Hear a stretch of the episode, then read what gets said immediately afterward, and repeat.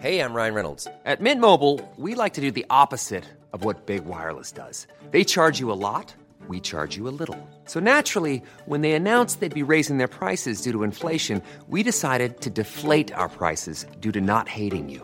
That's right. We're cutting the price of Mint Unlimited from $30 a month to just $15 a month. Give it a try at mintmobile.com slash switch. $45 upfront for three months plus taxes and fees. Promo rate for new customers for limited time. Unlimited more than 40 gigabytes per month. Slows. Full terms at mintmobile.com. Claro que conoces a nuestro invitado. Claro que lo has escuchado narrando juegos de la América, de la selección y muchos más. Así que bienvenido sea el Pollo Ortiz y vamos a hablar del superlíder, del más grande, el Club América. Esto es Linaje Águila. Y creemos que cada gol une al mundo. Este es un podcast para los que disfrutamos del fútbol y sabemos que al final del día no es lo más importante. Porque el fútbol es para cotorrear, conectar con gente chida y para inspirarnos a seguir con lo que nos toca. De fútbol no entendemos mucho, pero para el relajo nos pintamos solos. Así que bienvenido y bienvenida, bienvenidos todos a este podcast, el podcast de Linaje Águila. Ustedes lo conocen, no necesita introducción, señores. No necesita introducción. El señor, su voz, su opinión se presenta por sí solo, Raúl. Mucho gusto y bienvenido a Linaje Águila, hermano. ¿Cómo estás, hermanito? Te mando un, te mando un fuerte abrazo. Eh, gracias por la, por la invitación. Un abrazo a toda la afición americanista y bueno, a dormir líderes, ¿no? De, tras cinco jornadas dije en Twitter y es que al Querétaro hay que ganarle caminando, ¿estás de acuerdo? Ya hay que darle, hay que ponerle palomita. Hermano, el linaje Águila está poniendo a Roger Martínez como el MVP del partido. ¿Cuál es tu opinión? Sí, eh, no sé si el MVP, creo que uno de los más destacados, ¿no? Eh, que también me gustó mucho lo de lo de Cáceres, me gustó mucho lo de lo de Viñas, por supuesto. Eh, es un partido redondo hasta antes del arbitraje. creo que una, una vez que se marca ese penal, que se hace un parón tan largo, el equipo empieza a concentrarse más en reclamar, en, increpar al árbitro, en, ver que marcan, en tirarse, en chocar, se hace muy, muy ríspido el partido. Y, y bueno, finalmente es ahí donde Santos Laguna tomar un poco más de, de terreno, pero hasta antes de ese, de ese penal me parece que América estaba dando un partido redondo, un primer tiempo estupendo, donde una vez más aparece Viñas y ojito con el partido de Córdoba, ¿eh? se dice poco, pero aparece en un momento clave del partido con el 0 a 0 con un gran pase filtrado. ¿Hay algo que no haga bien Córdoba en la cancha, Pollo? Pues no, no lo sé, seguramente tendrá que mejorar en algunos aspectos, pero es un, es un tipo con mucha calidad, ¿no? Eh, lo platicaba con Hugo Salcedo, eh, buen amigo mío que trabaja en TUDN, y, y, coincidíamos en que no hay un jugador en México que maneje los dos perfiles como, como Seba.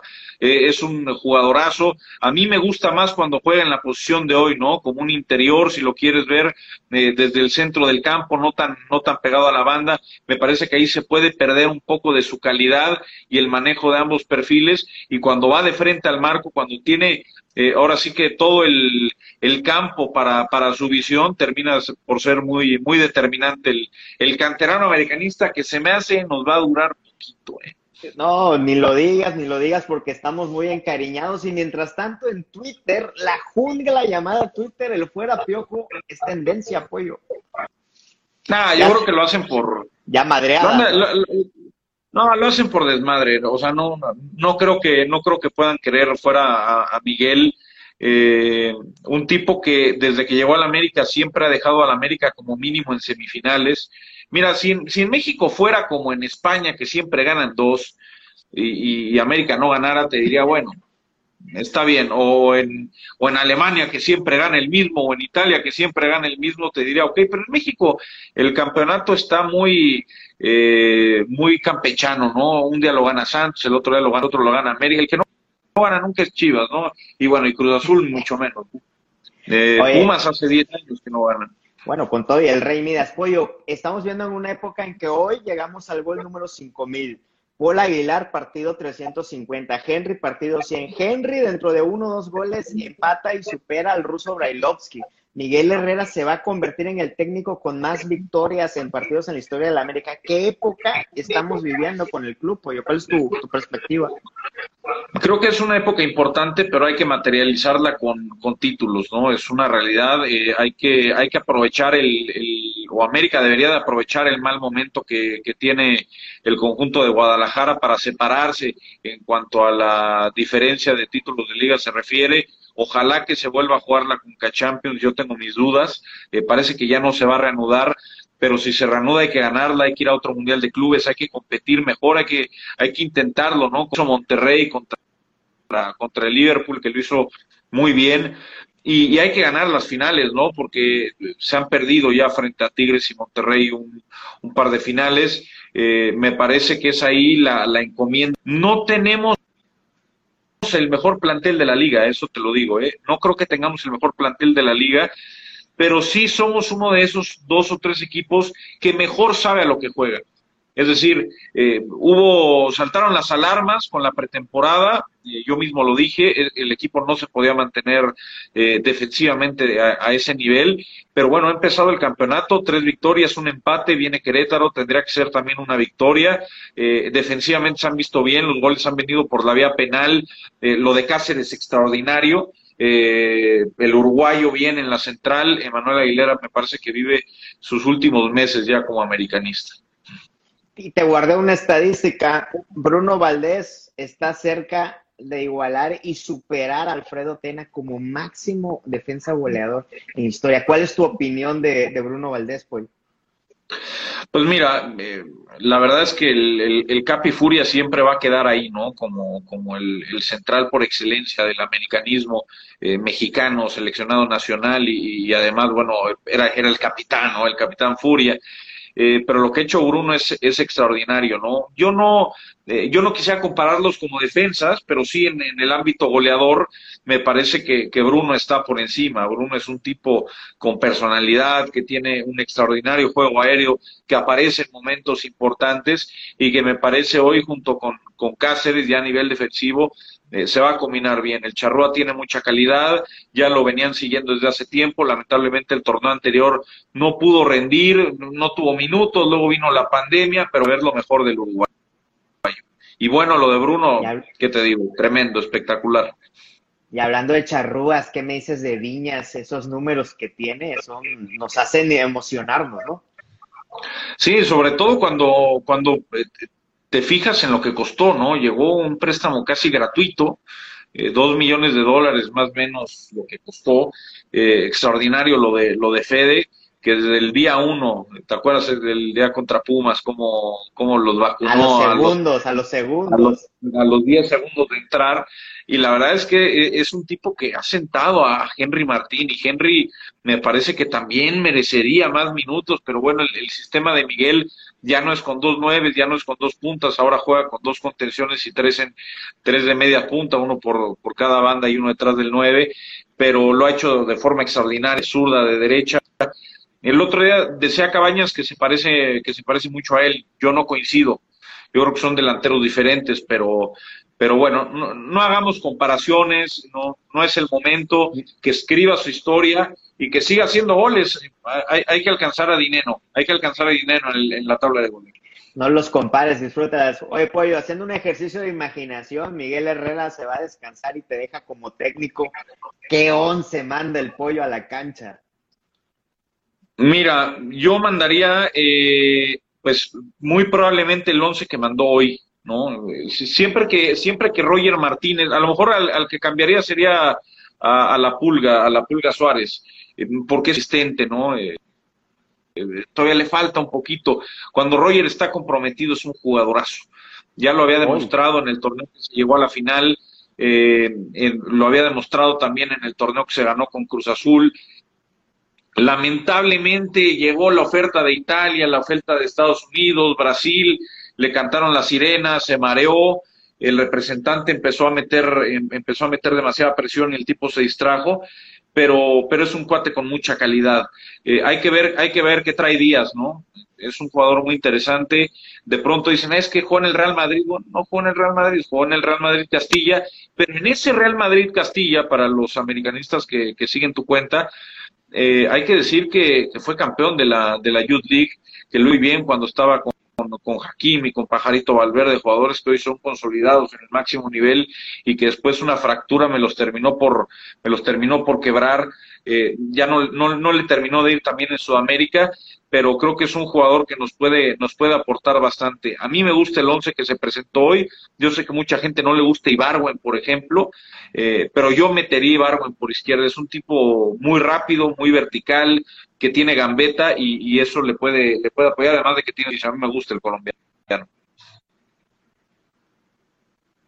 Oye, y cuando vengan los problemas felices, los happy problems, dicen los americanos, que Giovanni se recupere, que el poeta retome sus versos. ¿Qué va a pasar, Pollo? Pues mira, de, Giovanni, te soy muy honesto, no espero nada, ¿eh? No, espero realmente nada. Eh, lamentablemente desde su última etapa en Estados Unidos y toda su etapa con el América ha vivido lesionado, ha vivido fuera de las canchas y cuando ha tenido la oportunidad de jugar tampoco es que haya dado mucho. Eh, no es para que se le vaya encima el americanismo, pero eh, realmente eh, no, no tengo altas expectativas con, con Gio, ese es mi, mi, punto de vista. Sí las tengo con el poeta.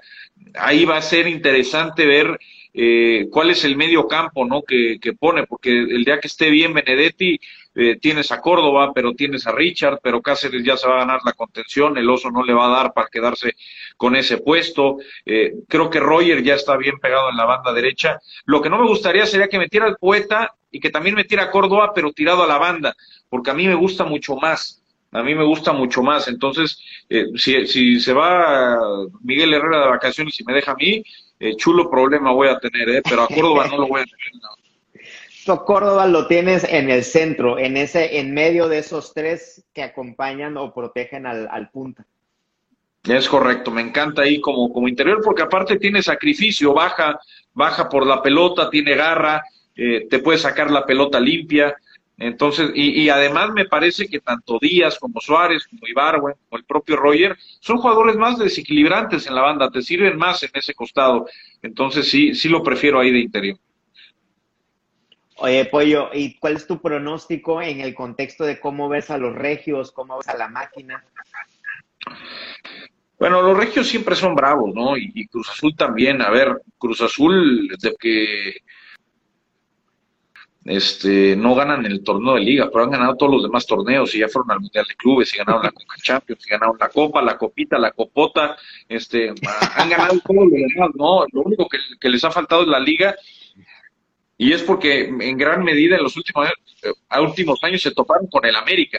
Entonces, y de hecho la del 2013, seamos honestos, la ganamos, la ganamos de milagro, o sea, fue fue un día mágico, ¿no? Para el americanismo, un día épico.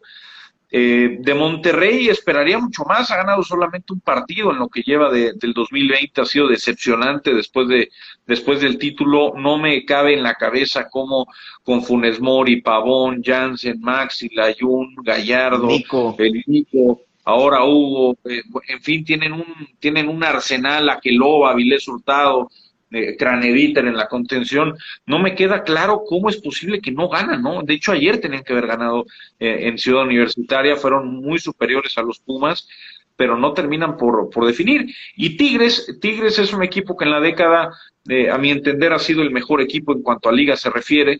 Eh, es un equipo parejito que sabe a lo que juega, no pretende ser divertido, no pretende ser espectacular ni pirotécnico, pero eh, sabe, sabe lo que tiene y va carburando conforme va el torneo. Y con gente como Giñá, como el Patón, como el propio Guido, Carioca, Ayala, Aquino, creo que son jugadores ya de mucha experiencia que saben manejar partidos importantes, saben manejarse bajo presión, y es por eso que Tigres, aunque no llegue como uno o dos a la liguilla, siempre va a ser, siempre va a ser uno de los grandes rivales.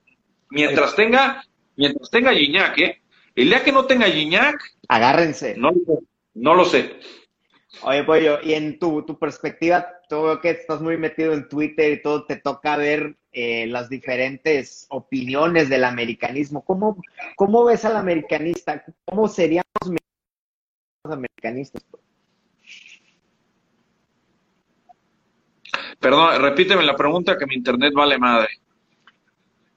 Que te, veo muy activo en Twitter, te toca ver, te toca ver las diferentes opiniones de los diferentes segmentos del americanismo. ¿Cuál sería tu opinión para que nosotros como aficionados fuéramos mejores americanistas? ¿Qué debe hacer el aficionado americanista para dar mejores opiniones?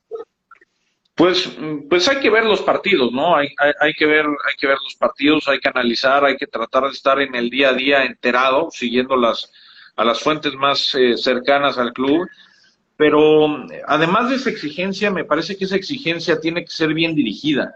Eh, el, el fuera piojo, eh, tanto reventar, sí hay que ser exigentes, por supuesto, es, es el equipo grande de México, pero me parece que también de pronto veo mucha gente en Twitter que, que, estoy convencido no ve los partidos, no los analiza, eh, no, no, es, está nomás echando desmadre y ya, ah, de gol y ya la falló, nomás escuchan al narrador gritar que la falló, que la metió y entonces voltean a ver, hay que ver los partidos, hay que tratar de ser mesurados, de ser fríos en el, en el análisis para después poder criticar o juzgar o, también, ¿por qué no alabar a los, a los jugadores, ¿no? Yo creo que eh, va mucho por ahí. En fin, el americanista es exigente, es así, si no se gana, eh, se pone, se pone muy bravo. Oye, ¿era penal? Eh, no, no era penal. De ninguna manera. Fíjate que me quedó duda, bueno. Sí, ¿has visto a Córdoba mal en los últimos dos partidos? No, no, no estrella, lo he visto bien tiene otras funciones, ¿no? ¿El arbitraje cómo se te hizo? Bueno, perdón, te interrumpí con lo de... Lo de no, el arbitraje, el, arbitraje horroroso, horroroso, pero, pero es malo para todos, ¿eh? eh no Parejo. a sacar la bandera de que el arbitraje está en contra de la... El arbitraje es malo para todos, es una realidad. Eh, no es problema del VAR, ahí te va una corrección para la gente. Fuera el VAR, no, no, el VAR, el VAR que se quede. Los que usan el VAR. Los que usan el VAR son los que lo hacen mal. El árbitro es el que lo hace mal. Pero la herramienta del VAR, por supuesto que sirve. Por supuesto, porque el fuera de lugar por un milímetro debe ser fuera de lugar. Es como si la pelota entra por un milímetro. Bueno, pues entró, para eso está el ojo de halcón, o debería de estar en, en el fútbol mexicano. Aquí no lo está, sí lo está en, en Europa, pero eh, los que tienen que mejorar y a los que deben de instruir y los que tienen que agarrar una pelotita o echarse una cascarita cuando menos una vez a la semana son los árbitros, porque pitan un montón de cosas, pitan un montón de cosas. Yo entiendo que es difícil, ¿eh? están muy presionados. Ya esto de esto de que todo el mundo pueda opinar y todo el mundo pueda reventar y, y todo se haga viral rápidamente, seguramente los tiene presionados, pero eh, de pronto hay jugadas que son muy normales, son muy futboleras. El cabezazo de hoy era muy futbolero. A mí me queda duda, por ejemplo, la que marcan fuera del área y le pega a Valdés, que después le pegan en el travesaño y en el cuerpo a Memo. Esa me queda duda, ya no vi repetición. Yo no sé si fue fuera, si fue dentro, ya no la vimos y el VAR no la checó. Pero eh, esa, me, esa me hubiera generado más duda, por ejemplo. Pero la del cabezazo, por Dios, el árbitro muy sigue siendo una herramienta humano, ¿no? A resolver el arbitraje de un día para otro. Sí, no, lo, del VAR tiene, tiene que tomar su tiempo, en todo el mundo está pasando, eh, en todo el mundo se maneja muy mal, los alemanes son los que mejor lo manejan, en la Champions vimos la semana pasada, le regalan un penal al Olympique de Lyon, luego le regalan un penal a la Juventus, eh, en fin, pasa, hasta en las mejores ligas pasa, ¿eh? Nada más que Oye, los árbitros son malos por parejos. Oye, hablando de penales, Raúl Alonso increíblemente fallando. Pues sí, eventualmente tienes que, que, fallar. Ahora sí que para ser bueno o malo tienes que estar, ¿no? Y, y me parece que, que, Raúl tiene un porcentaje de efectividad altísimo, ha fallado tres penales en su vida, eh, ha tirado 30, entonces, bueno, hay que estar tranquilo. Raúl eh, falló en un partido importante, pero tampoco es que si la hubiera metido, seguro ganaban y lo catapultaban al Real Madrid, o sea, tampoco es, tampoco es para tanto. Minuto 90 del América necesita anotar un penal. ¿A quién pones? ¿A Cuauhtémoc o a Raulito? No, a Cuauhtémoc. ¿Tu ídolo máximo del americanismo? Sí, sí, sí, porque además Cuauhtémoc tenía, los tenía cuadrados, o sea, Cuauhtémoc sí, sí, los tenía cuadrados el Temo, este, un, jugador con muchísima personalidad, el otro día no me acuerdo qué cuenta del América, andaba por ahí subiendo el partido de Copa Libertadores, un tipo, un tipo con mucha calidad, con mucha personalidad, por esa lesión de él, que en el Azteca seguramente habría llegado a otro nivel, pero, pero bueno, fue lo que fue, pero si hay un penal, que lo cobre el Temo. Igual, igual lo puede fallar, ¿eh? Igual el portero lo ataja, se resbala, le pegó mal, pero, pero si alguien le tiene que pegar a un penal, tiene que ser Temo Blanco. Oye, ¿con él fue tu enamoramiento máximo del, la América o dónde fue tu, tu primer amor? No, no, no te diría que por Cuauhtémoc, que eh, yo me acuerdo de, de, chico las águilas africanas, me encantaba eh, la dupla Villic con, con Kalusha, eh, ahí estaba el propio Cuauhtémoc, que estaba Sague, Yacuta, Adrián Chávez, que me encantaban los despejos de los despejes de Chávez, me acuerdo que las llegaba, las sacaba del estadio, ¿no? A la lámpara, ¿no? Una vez le pegó. Sí, le pegó a la lámpara, espectacular. Fue un equipo siempre muy divertido ese del América. Eh, y desde siempre, desde siempre me gusta, me gusta el América. No, no hay un jugador en específico por el cual le vaya, pero creo que si me tengo que quedar, si me tengo que quedar con un, con un jugador es con Cuauhtémoc Blanco. Entonces te tocó esa época de sequía que vino a terminar el misionero Castillo en el 2002. ¿Cómo viviste ese primer campeonato, No, tremendo, imagino. Yo tenía 13 años también, 12, 13 años. Yo nací en el 89, no había visto al campeón al América y, fue muy emocionante. Eh, mi mamá me llevó al estadio. Eh, ahí, estuviste. Con mi sí, con mi playerita de la América. Uh. Y me acuerdo que todo el camino de ida, mi mamá, bueno, pero si pierdes no vayas a llorar, ¿eh? no pasa nada. Este, me recuerda, me recuerda el, al video del, del güey de Chivas, ¿no? Que le pega a la pared ahí en el estadio. Y que ahí están los niños. Este, pero sí, fue, fue muy emocionante el gol de Misionero el partido lo dejamos grabando y, nunca se va a olvidar la, narración de Raúl Pérez, ¿no? El que ni siquiera grita gol, ¿no? El América es campeón, espectacular. ¿Estuviste también en el Azteca en el 2005? No, ahí no estuve, ahí no, no, fui a esa final, eh, no conseguí boleto, la neta, sí intenté, pero ya con el, que, quedó 1-1, ¿no? Eh, en el 3 de marzo, este, sí, ya estaban los boletos vendidos, y este, y luego, pues, la verdad, dicho con todo respeto, era Tecos, ¿no? o sea, ya sabíamos que íbamos a ganar, o sea, era como una, era como, bueno, ya, teníamos que jugar los dos partidos, pero, o por lo menos así lo veía yo de niño y ya no conseguí boleto y pues ya lo vi lo vi en casa con los amigos. Oye, esa narración de Raúl Pérez tuvo algo que ver en la elección de tu carrera profesional como comentarista, narrador. Sí, sí te podría decir que es, es probable. ¿eh? La verdad es que yo desde chico siempre, bueno, quería ser jugador, pero era yo bastante malo, mucho más malo de, mucho más malo de lo que soy como narrador, es una realidad. Imagínate. Eh, jugaba, jugaba, bueno, no es que fuera malo, pero no tenía para yo ser profesional, ¿no? Simplemente era el crack del recreo, ¿no? Nada más. Y Hasta que te este, fregaste la rodilla. Y pues nada, decidí meterme al tema de perdón, ahí está. Decidí meterme al tema de la, de la televisión. Desde chico era mi sueño y, lo tuve claro y me metí a, estudiar y, bueno, se dio la oportunidad y, me clavé. ¿Qué disfrutas narrar más? ¿La selección, la América? La verdad, la verdad, eh, a la selección. La selección nacional es, es lo máximo como narrador. Eh, ahí sí es el equipo, ahora sí que como dice el perro, ¿no? Es el equipo de todos el equipo de todos, ahí no hay colores, todos le van al mismo, no importa quién, quién la traiga.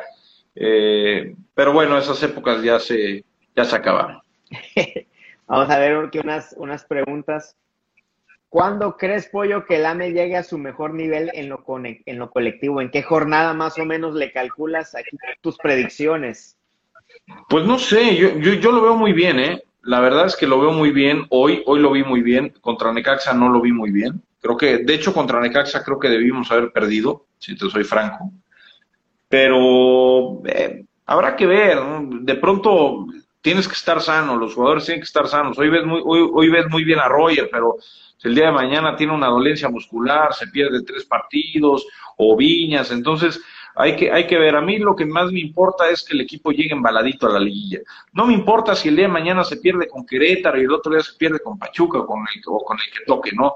Eh, el punto es que el equipo las últimas tres, cuatro jornadas llegue embaladito, llegue para arriba, que no tenga lesiones, que los jugadores anden bien y seguramente si llegan de esa manera competirán mejor. Oye, es revancha de lo del diciembre del año pasado. ¿Cómo viviste ese error de, de Giorgi, error de Guido, de Nico, rayados coronándose en el Azteca? Pues mira, primero es error del árbitro, ¿no? Pero ya sabemos que el América no es garantía tirando penales, ¿no? Eh, falla, falla muchísimos penales. Eh, primero el error arbitral de Palazuelos, que me parece un, árbitro muy sobrevalorado, francamente, nada personal, pero sí me parece que dicen que es más de lo que realmente es. Eh, y después el error de Jorge, pues tremendo, ¿no? Es un error de concepto, de perfil, de, nervio, de a lo mejor ya estar pensando en el festejo antes que otra cosa. El equipo, el equipo estaba muy bien y se cayó. Eh, los penales, yo no, no, no me gusta juzgar a los que tiran los penales porque hay que tener los huevos para pararte ahí, ¿no? Hay, para pedir el penal, tener esa personalidad. Eh, la verdad, si te soy franco, yo sabía que ese penal iba a fallar Nico Castillo. Me acuerdo que estaba con los compañeros de fútbol. Le digo, es que Nico siempre los tira igual, siempre los tira cruzados a la mano derecha del portero con potencia, entre media altura y abajo, y dije, si este lo estudió, pues seguramente se va a lanzar para allá y lo va a sacar. Y sí, seguramente lo estudió Trapito, que era un, portero muy estudioso, barovero, he estado cerca de Monterrey y, era un portero muy, muy estudioso en cuanto a, los penales. Eh, pero bueno, no pasa nada, es una final y, y hay que entender, hay que entender que la derrota es parte del deporte. No siempre se puede ganar ya vimos al Real Madrid, vimos hoy al, Atlético de Madrid, parecía, no, le va a ganar fácil al Leipzig. No, no, ningún rival, o sea, bueno, va a sonar raro porque hace rato dije que le ganábamos caminando al Querétaro, pero ya fuera de, fuera de cotorreo, ningún rival es fácil, ningún rival es fácil. Sobre todo ahorita en una época de, de tanto físico, ¿no, Pollo? Un equipo bien trabajado en lo físico le da guerra a cualquiera. Pues sí, mira, mientras estés ordenadito, tácticamente bien cerradito, eh, competir, puedes competir hoy y te lo dirán, te lo pueden decir cualquier cantidad de jugadores, si hoy físicamente no estás a tope, eh, es blanco, si hoy jugara, tendría que estar mucho más fuerte, o sea, físicamente mucho más fuerte, estaba, estaba más bofón el, el. Oye, ahorita que hablábamos de la final y aquí la pregunta de Juan Barrios, Richard Sánchez es una pieza fundamental, ¿eh? Calladito, calladito, pollo.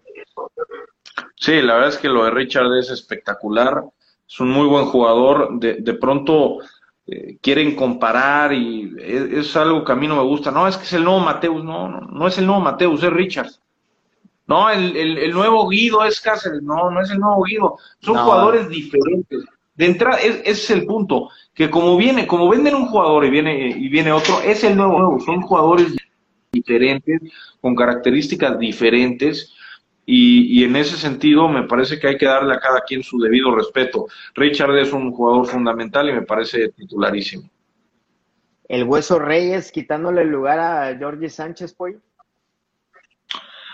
El Hueso no creo que lo haya hecho tan mal como, como dicen en, como dicen en redes algunos, eh, me parece que es un jugador cumplidor, es un jugador entregado y, hay que darle también su tiempo de adaptación. Hay que recordar que estuvo un año en otro equipo y, ahí está. Si Miguel lo tiene en el 11, por algo será. Ya comentaste de tu paso, jugaste en el fútbol, pero si no hubieras sido comentarista, ¿qué otra cosa te hubiera gustado ser? Te pregunta Java. Ah, qué buena pregunta. Tal vez mercadólogo. ¿Te gusta todo el marketing, publicidad, todo este rollo? Sí, yo creo que por ahí me hubiera ido. Pero bueno, que gracias a Dios no. ¿Cómo calificas el funcionamiento del equipo? Ya comenté que en el segundo tiempo se cayó.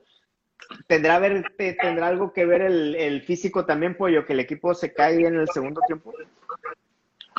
No, no creo que sea eso. El equipo estaba bien hasta, hasta el penal. El equipo estaba bien hasta el penal.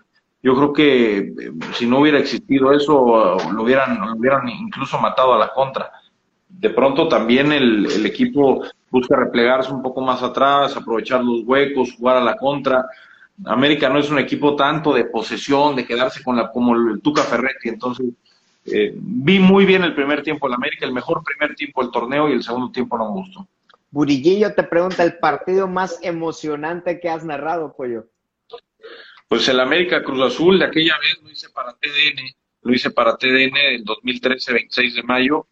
Eh, tal vez fue el, el más cardíaco, no sé si el más emocionante, pero sí el más cardíaco. Dejaste la garganta en el micrófono. Sí, bueno, no me tocó a mí, no me tocó a mí el segundo tiempo, le tocó a Francisco Javier, pero eh, me tocó a mí el primer tiempo, a mí me toca el gol de, Teófilo, la expulsión, eh, bueno, fue, fue bravo, pero en los penales sí me tocó y dejé la garganta, ahí sí la dejé. Oye, los que nos han tocado de penales los goles en contra, pollo. Eso hay, algo ahí de la que, tengamos alguna lectura de la defensa o algo. ¿O es no, bueno, no, la, no, la defensa ha estado bien. A ver, que si te meten gol de penal, quiere decir que, que, estás bien, ¿no? A ver, no te han metido gol de ninguna otra forma, van cuatro jornadas, tres goles en contra y han sido penal. Eh, discutible el de hoy, por ejemplo, que fue de un tema de VAR, así que eh, pues nada que nada que achacarle a la saga, ¿no? Después de los 25 goles que nos comimos en, en la pretemporada, creo que creo que va bien pues fíjate, esta pregunta tiene, tiene varias, varias ópticas. Hay que aplaudirle a quien trajo a Viñas, Cáceres y Richard. Atrás quedaron aquellos tiempos de las contrataciones bombas, pues. Sí, hay, que aplaudir porque el área de, inteligencia deportiva lo ha hecho muy bien. Eh, están trabajando muy bien. Ya no hay el dinero que había en los 90, ni en los 80, ni en los principios de los 2000, ni incluso a principios de la década de, del 2010, ¿no? Ya no se van a hacer esos desembolsos millonarios. Cuando llegó Menés, por ejemplo, llegó gratis el tipo, sí, cobró lo mismo Giovanni, llegó gratis el tipo, Memo llegó gratis, prácticamente pagaron cualquier cosa ahí al, equipo de Bélgica. Así que eh, creo que mm, conforme pasen los torneos iremos viendo más este tipo de, fichajes. Ya no eh, pregunten, no, que no, no llegará Valerio o Carlos Vela o este bombazo de Boca. No, eso no van a llegar. No van a llegar, ¿eh? No van a venir. Se está comprando bien y se está vendiendo bien también, Pollo. ¿Cuántas temporadas le quedan a Córdoba en el, en el América, según tú? Yo creo que máximo dos. Dos temporadas y ya se nos va. Y a ver si termina esto. Preguntan que cómo me ves para analista, pollo, ahí cuando necesitas refuerzos, ahí ya sabes dónde buscarnos, ¿eh? Sí, sí, sí. Mira, si te vas a tu DN va a ser la competencia, pero ojalá que te agarren, compadre. Muy bien. Hay persona ahí la muy bien. El mejor y el peor momento del pollo en su profesión. Pues el mejor, el, que vivo actualmente, ¿no? Creo que el, tener trabajo en, época de pandemia, eh, con, una crisis tan importante en, el país, todas las empresas, no hay ninguna que, se salve que no le esté sufriendo, creo que es una bendición. Y el peor, pues no, no, no hay peor, ¿no? Para mí, aprende. si hubieran malos momentos, ahora sí que voy a sonar a jugador, ¿no? Son, son de aprendizaje, eh, trabajamos para todos, no, no, hay malos momentos. En esta profesión bendita en la que te pagan por viajar, comer y ver fútbol, no hay malos momentos. Ay, los aprendizajes de, los momentos difíciles lo vimos muy claro en, el documental de The Last Dance, ¿no? De Michael Jordan, moviéndonos un poquito de deporte, pero ahí queda claro el valor del esfuerzo, ¿no? Y saber apechugar, pollo. Es correcto, así como yo debo apechugar y, y, ya no hacer tanto ruido, güey, porque si no mi esposa me va, me va a madrear. Últimas tres preguntas. Últimas tres. ¿Tu ídolo o ejemplo a seguir en la narración deportiva, Pollo?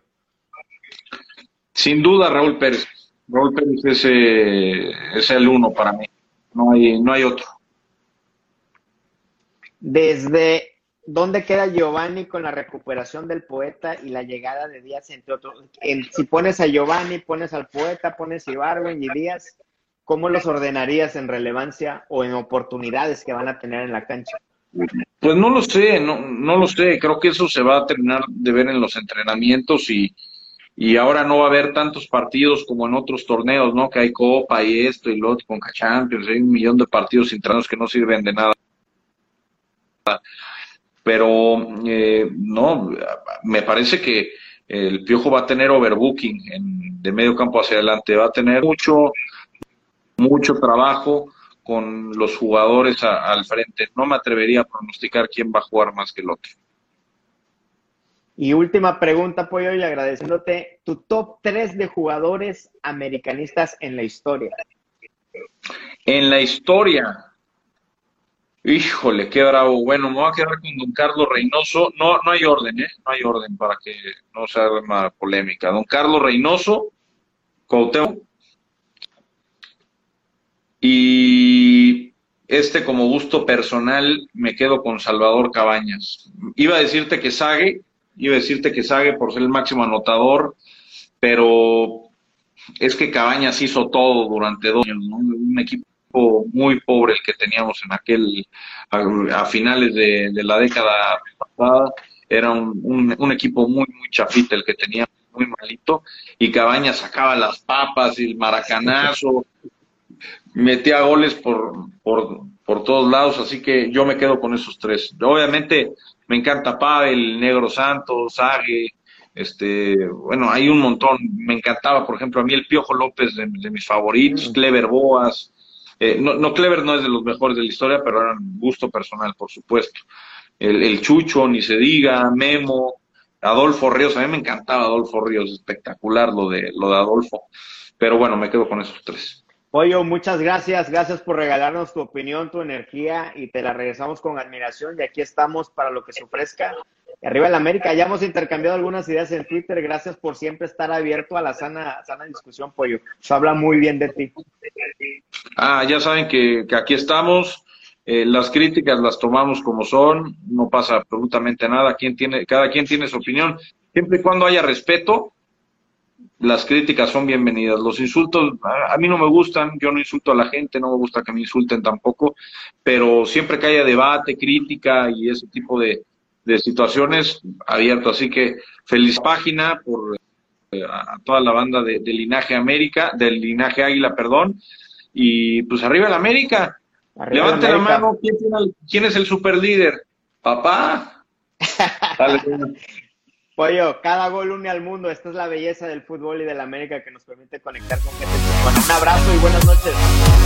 Cuídese y arriba el América. Abrazo, banda. Arriba las águilas.